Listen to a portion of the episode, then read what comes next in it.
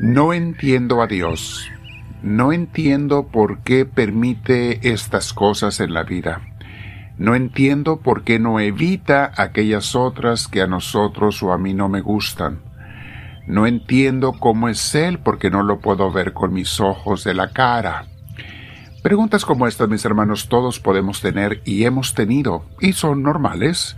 Como hemos visto, nadie puede entender a Dios, pero entonces, ¿qué es lo que tengo que hacer? Vamos a meditar sobre eso el día de hoy, mis hermanos. Te invito a que te sientes en un lugar con tu espalda recta, con tu cuello y hombros relajados, y vamos a llenarnos del Señor porque este tiempo es de Él, con Él y para Él. Te invito a que respires profundamente con mucha paz, invocando al Espíritu Santo.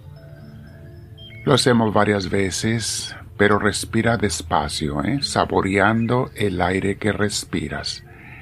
Es tiempo de parar el acelere que traemos todos los días y a veces a todas horas. En paz con Dios, porque con Dios no hay prisas. Nos quedamos en paz con el Señor. Respiro profundo me quedo en su presencia. Bendito seas, Señor Dios mío. Gracias. Mi hermana, mi hermano, vamos a meditar hoy sobre un tema que se llama Ya no me preocupo por entenderte, sino por conocerte, mi Jesús.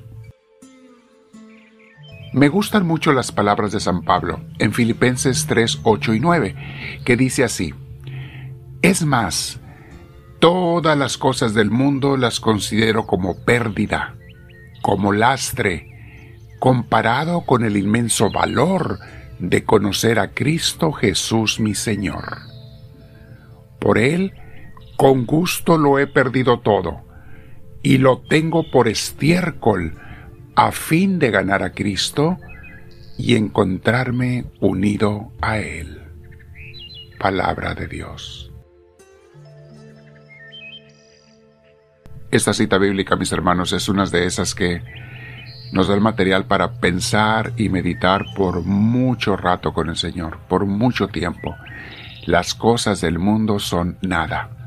Todas mis preocupaciones, todas mis ambiciones, proyectos y planes, todas mis posesiones e incluso las cosas más queridas, como son mi familia, mis hijos y demás, mis padres, mis hermanos, los cuales debo amar mucho porque Dios también los ama, y debo de servirlos, eso no se quita, pero todas esas cosas son nada, nada comparadas con conocer a Cristo en esta vida. Y como les he dicho, mis hermanos, si de veras quieres amar a tu familia bien, con un amor profundo y limpio, puro, verdadero, primero ama a Dios, sobre todas las cosas, y Él te dará el amor para que ames correctamente a tu familia y a tus seres queridos. Entonces San Pablo todo lo considera como pérdida. Todo es, no sirve, no cuenta, es estiércol, llama él así. Qué palabras tan fuertes las cosas del mundo, comparadas, dice él, con Cristo, con conocerlo y con estar unido con Él. Son las dos cosas que Él quiere. Conocerte, Señor, porque sabe San Pablo que al conocer a Jesús no puedes menos que enamorarte de Él y unirte a Él. ¿Cuánta gente se quiebra la cabeza queriendo entender a Dios, mis hermanos?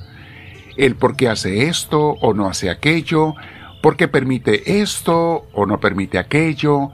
La visión y la perspectiva de Dios, mis hermanos, es inmensamente más grande que la nuestra. Él puede ver todo el pasado que tú y yo no conocemos, de toda la historia de toda la humanidad, hasta de tus parientes, cosas que tú no sabes. Él puede ver todo el pasado. Él puede ver todo el presente, igual que tú y yo no podemos ver. Y Él puede ver el futuro que nadie puede ver más que Él. Él sabe inmensidad de cosas que nosotros no sabemos. Solo nos toca confiar en Él, en sus planes, en sus proyectos, en su llevar esta vida hasta la muerte, todo, confiar en Él.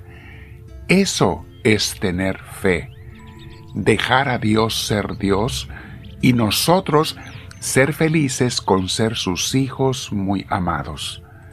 Y algunos están llamados a más que eso, no nada más hijos, a ser sus amigos íntimos. Ojalá que tú y yo seamos de esos llamados, mis hermanos, y para ese llamamiento mucho depende de nosotros, que nos dejemos llamar, que lo busquemos, que lo querramos, y entonces Él nos va a llamar para ser amigos íntimos. Hemos visto el gran error de muchos jóvenes y adultos que luchan en sus mentes con las ideas de los ateos que les meten dudas relacionadas con Dios, con no poder comprender a Dios. Y estos ateos dicen tonterías como, si no puedo ver a Dios con mis ojos, no creo en Él. Mis hermanos, yo tampoco puedo ver al mundo entero, ni tú, ni yo, ni nadie. Más que en fotos, si acaso, ¿y quién me garantiza que esas fotos son reales? Entonces, nadie podemos ver al mundo entero y sin embargo, creemos en Él. Aunque vea solamente una parte de Él, creemos en Él. No nos toca entender a Dios, sino conocerlo, amarlo, unirnos a Él, ser sus discípulos.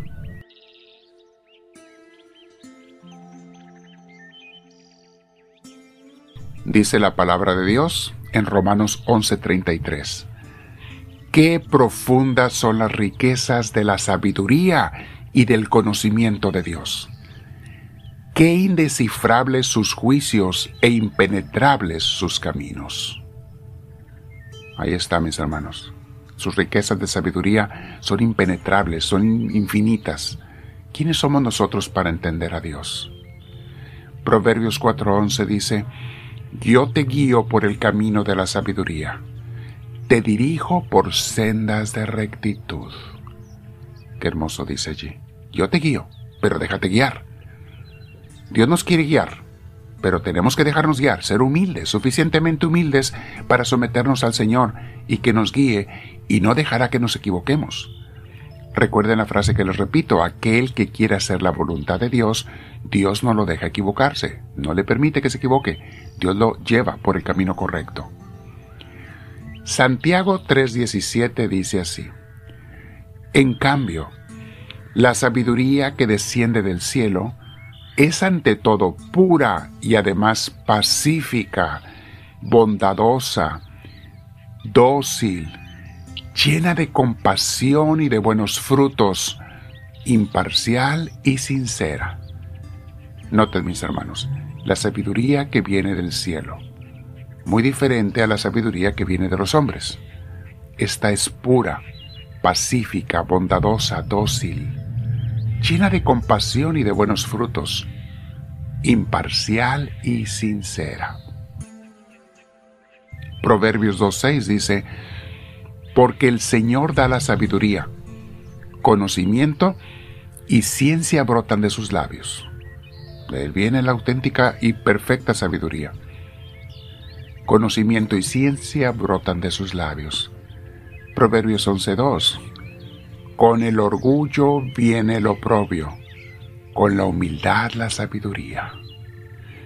En otras palabras, los orgullosos jamás recibirán la sabiduría de Dios, solamente los humildes, mis hermanos.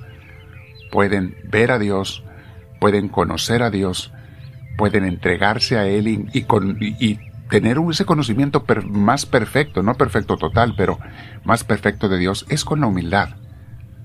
Los soberbios y orgullosos nunca podrán conocer a Dios, mis hermanos, en esta vida.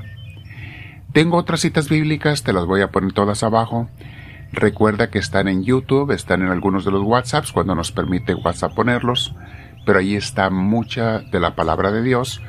Medítala, si recibiste la invitación por WhatsApp, eh, Quise decir podcast hace rato, o sea, podcast y YouTube ahí están en los comentarios. No en todos los podcasts, pero cuando nos lo permiten ahí están. Y cuando recibes en WhatsApp una invitación, no presiones el video, porque no te va a dejar, no te va a llevar a YouTube, solamente te va a dejar dentro de WhatsApp. Puedes oír el audio, pero no puedes ver los comentarios. En los tres puntitos o la flechita hacia abajo, abajo a tu derecha del video, allí te vas a los comentarios para que los veas. Quédate platicando con Dios, no olvides suscribirte si no lo has hecho, pone la manita hacia arriba, el dedo pulgar hacia arriba y dile al Señor, háblame Señor, que tu siervo te escucha.